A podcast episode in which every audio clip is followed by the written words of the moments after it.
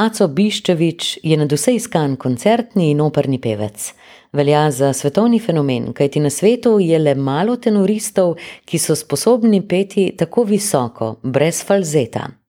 Najprej je na Ljubljanski akademiji diplomiral iz glasbene pedagogike, potem pa je na Mozarteumu v Salzburgu, kjer je študiral še čembalo, diplomiral iz petja.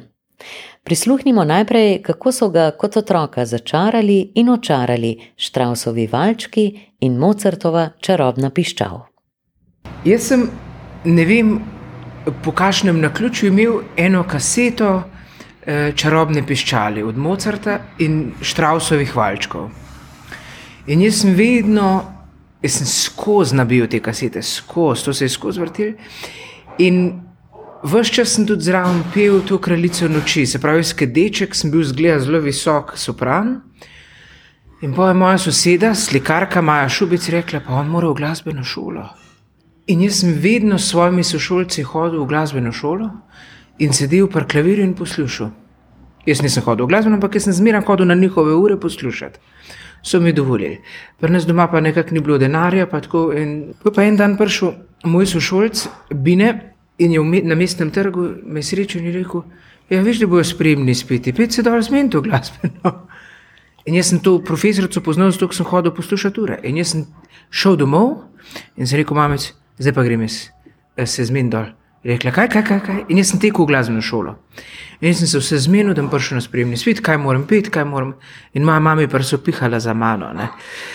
In je ta čudovita eh, profesorica Marija Šamala rekla, eh, pomirila mojo mamo in rekla, da ne čudega, da se bo že našli, da bo lahko vadil, tudi če nimamo doma za klavir in tako naprej. In to je bilo tako neverjetno. Jaz sem lahko, jaz sem dobil ključe od glasbene. In jaz sem cele noči igral. Jaz sem cele noči igral. Kdaj je bilo Mozartovo leto 2006 ali kdaj?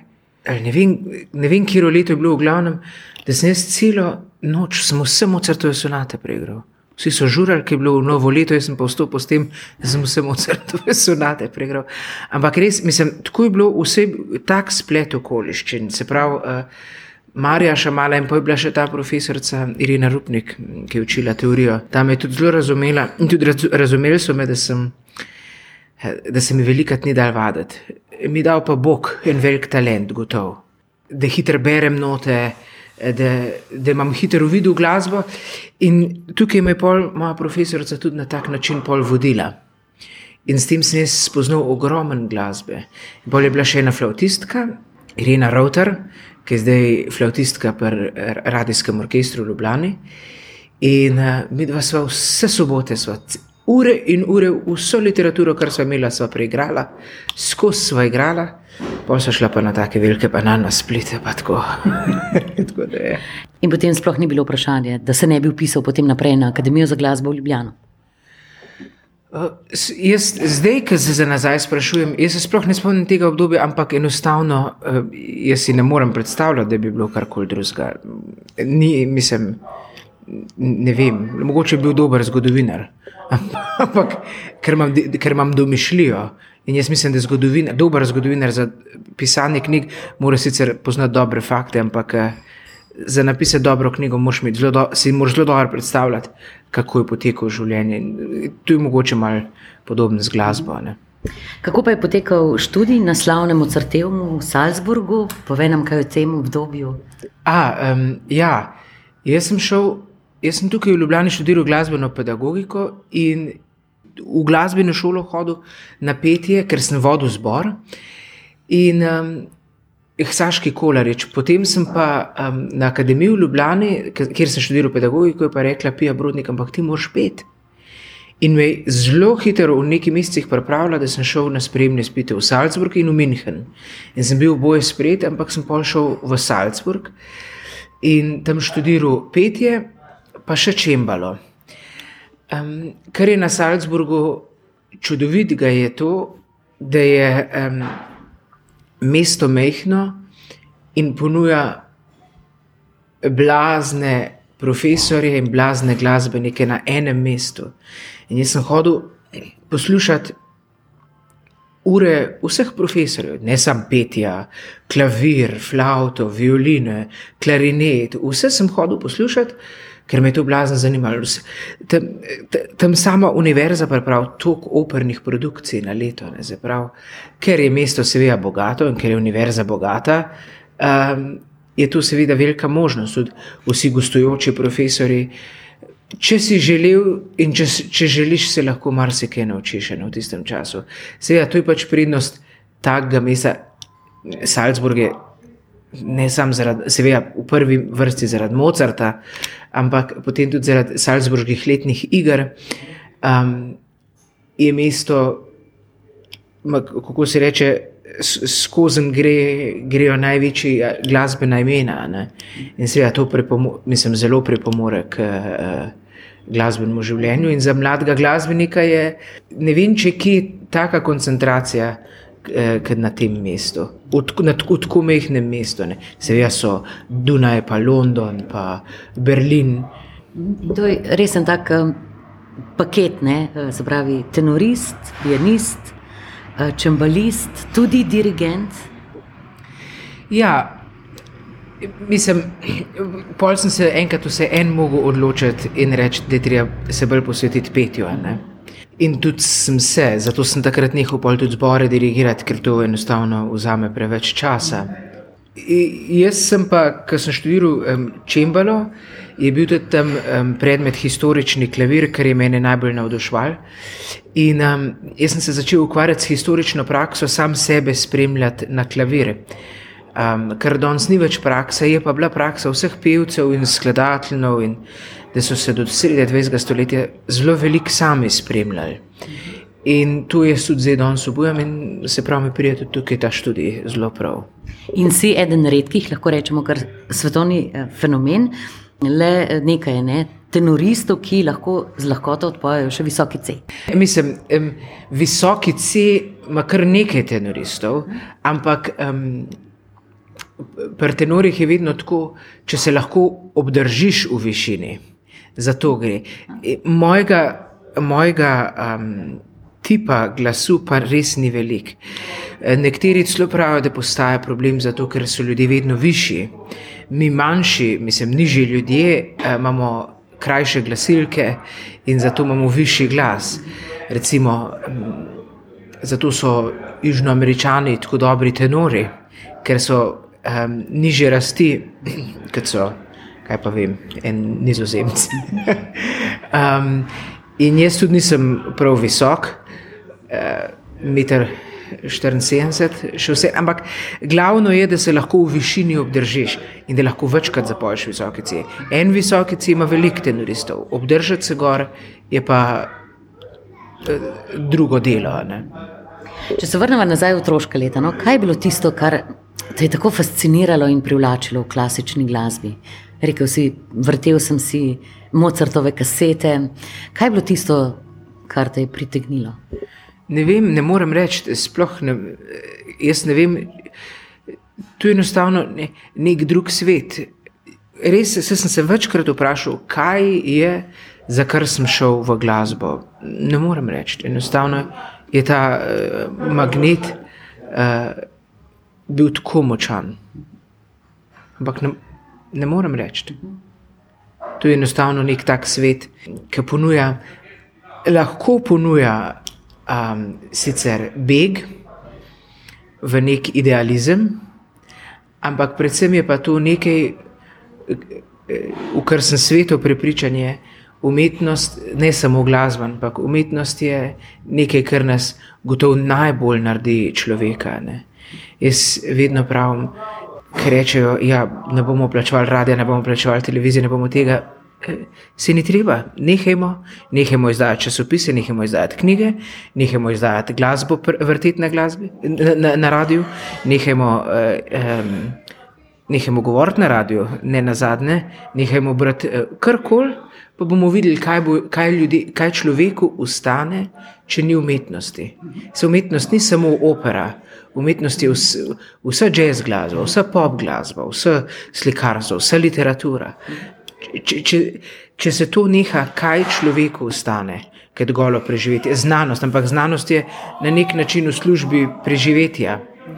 Ampak um, mi smo na svetu, da živimo umetnost je pa mogoče na kakšen način živimo.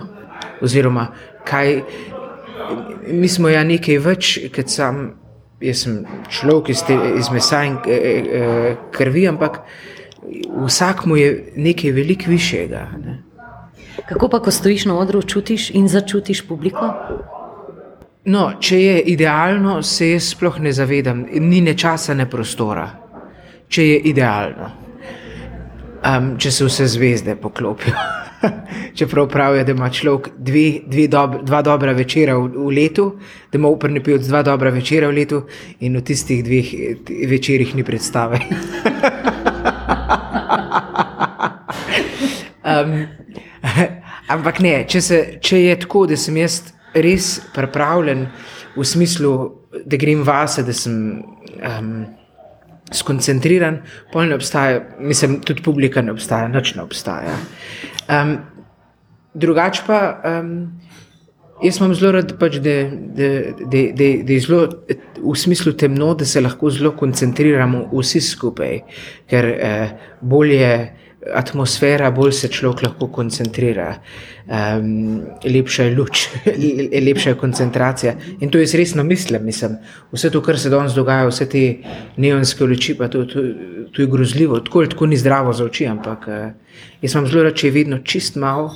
Uh, Malo reflektorja, jaz tudi svojega obraza ne bi rad, samo seveda, ljudje, vse tudi smo ljudje, da vidimo in ljudje imajo vse radi vidijo. Ampak, um, ja, polče pa Seveda so pa dnevi, kjer je zelo težko pet, kjer je telo utrujen, eh, ali si ali samo po sebi utrujen, ali si jezen, ali si žalosten, ali si uh, razočaran, ali karkoli. Vse emocije vplivajo na glas, vse emocije vplivajo na to, koliko ti lahko daš v tistem večeru. Um, in um, takrat je pa malo težje se skupaj uh, vzeti, uh, pa da vse, kar lahko od sebe. Ampak tudi takrat to umetniki pozabljamo in smo zelo zafrustrirani, ker tako ali tako nikoli ne dosežeš neke perfekcije, ker ne, ne obstaja. Ne. Nekaj perfektnega ne obstaja, mi pa stremimo k temu. In,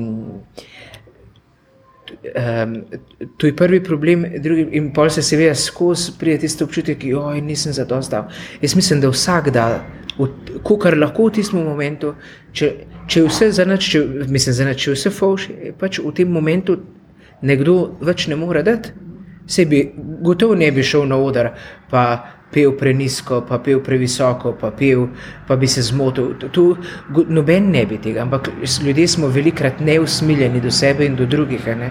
in takoj začnemo kritizirati. Nastopil si v Milanski sklali, v Berlinski operi, na slavnih Salzburških letnih igrah. Kako pa potem prodreti na vse te odre? Kako je potem šla tvoja pot naprej? Jaz sem imel to srečo, da sem um, pil v programu um, mladih glasbenikov na Salzburških letnih igrah in tam je bil impresar, kako se reče, ki me je pol tudi angažiral v Milansko skalo.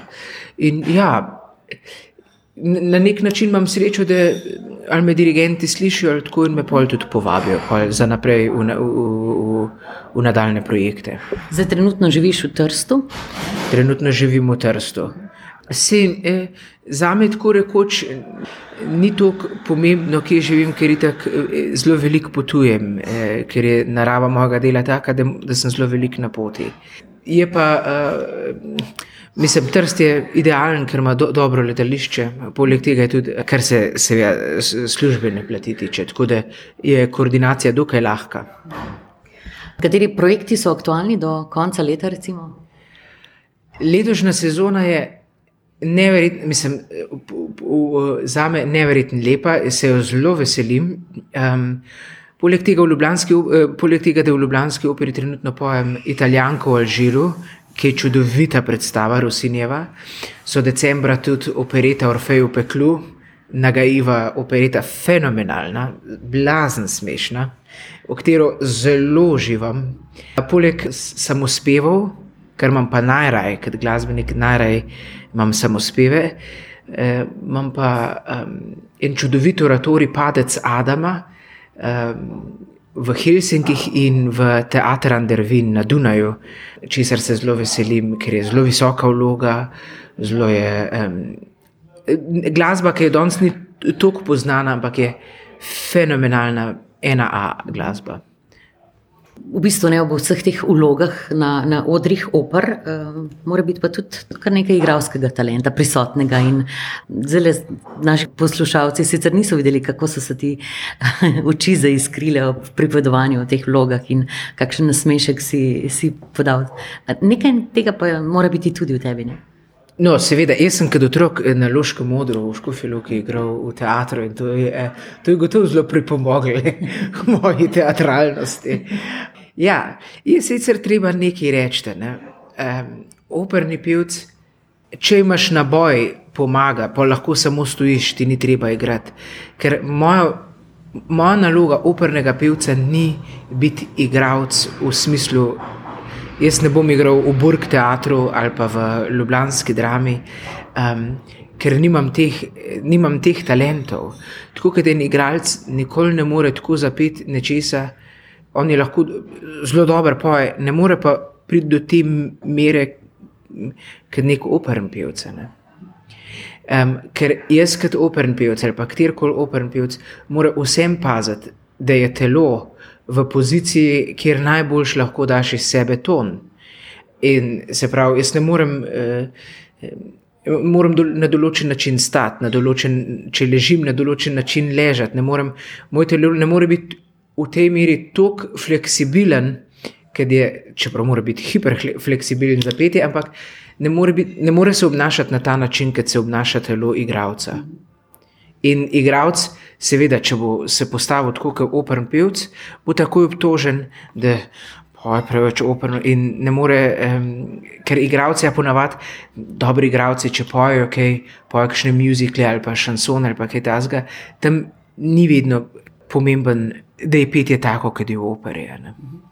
Če se za konec umaknemo iz teh odrov, pa spoznamo še malo tvoj osebni svet, kako pa skrbiš za svoje telo, za svoj glas. Idealno bi bilo, idealno je, mislim, seveda se moram um, najbolj paziti, kaj jem. Um, jaz recimo ne smem mlečnih produktov, mlečnih izdelkov, kravih izdelkov. Um, na dan predstave ali pa dneve prej ne smem jesti stvari, eh, sploh nobene eh, čebule ali pa česna, uh, paradižnika, vse stvari, kar bi lahko povzročile kislino. Pol je seveda sprehod najbolj pomemben. Plavanje je za pevce. Veste, kaj rečejo, da ja, ti pevci so tako debeli ljudje. Mislim, če mora nekdo 4 ure pet čez 100 članski orkester, že mora imeti neko kondicijo v telesu. Jaz vsakmu rečem, ne pravi, samo 3 minute globoko dihati, pa bo skupaj padel. Mislim, seveda, začetek je vedno najtežji, ampak. Uh, vsi ti veliki pevci, tudi Pavaroti, pa vsi, vse so bili veliki, ampak um, so skozi plavali. Uh, se pravi, jaz zdaj v Trstu, kader imam čas, grem na slovensko obalo, ne zato, ker je bolj čisto more. grem plavat, uh, probam veliko hoditi, izogibam se teku. Zaradi uh, preplitkega dihanja, na vse te stvari je treba zelo paziti. Dober spanc, uh, In um, pol so posebni obredi na dan predstav, recimo, jaz poskušam zgodaj vstati, um, zatrkvati, grem na dolg sprehod, ne, zelo počasen sprehod, da če se da v gost ali pa ob vodi, potem grem vedno v postlo. Eh, idealno je, da zaspim, in najbolj idealno je, da se zbudim pol ure pred predstavo in so vsi panični, moj telo je pa tako sproščen, da je fenomenalno pojem. To se je parkrat že zgodilo. Sicer so imeli ljudje sive lase od tega, ampak eh, sem se v hotelu zaspal in zadnje minute prišel v opero. ampak ja, se pravi, treba nevreten paziti in pač kar je, eh, da se moraš izogniti ljudem. Eh, v, v, zimskih mesecih, predvsem zaradi bakterij, ker mi, mi imamo še ta, tega, uh, Nemci pravijo, fogl. Uh, ker skozi, uh, joj, sem prehlajen, joj, aj to, aj to. Um, seveda, v psihi je tako, ker vedno je, kadar je um, predstava, si vedno, telo je vedno. Če, jaz moram za en let naprej vedeti, da bom zdrav takrat. In to je seveda ne mogoče vedeti, ampak. Uh, to je nek pritisk na telo. In um, jaz se moram izogibati ljudem, ljudem v času predstav, v času vaj, po zimi in tako naprej. Zaradi uh, bakterij, ker pol ne morem pet, po drugi strani pa ker ne morem skozi govoriti z ljudmi, ker pol je glas utrujen. In jaz vem, da so slavni operni pevci bili skozi tih, celo do te mere banalnosti, da so ljudem žvižgali, ne govorili. Ne. Celo svojim otrokom, kar se za me, mislim, se ja pol daš vse umetnost, kar razumem samo. Aco Biščevič, hvala lepa, ker si z nami delil svojo življenjsko zgodbo, življenjsko in glasbeno zgodbo, tako bom rekla, uspešno na odrih opernih še naprej. Hvala enako in z veseljem. Hvala.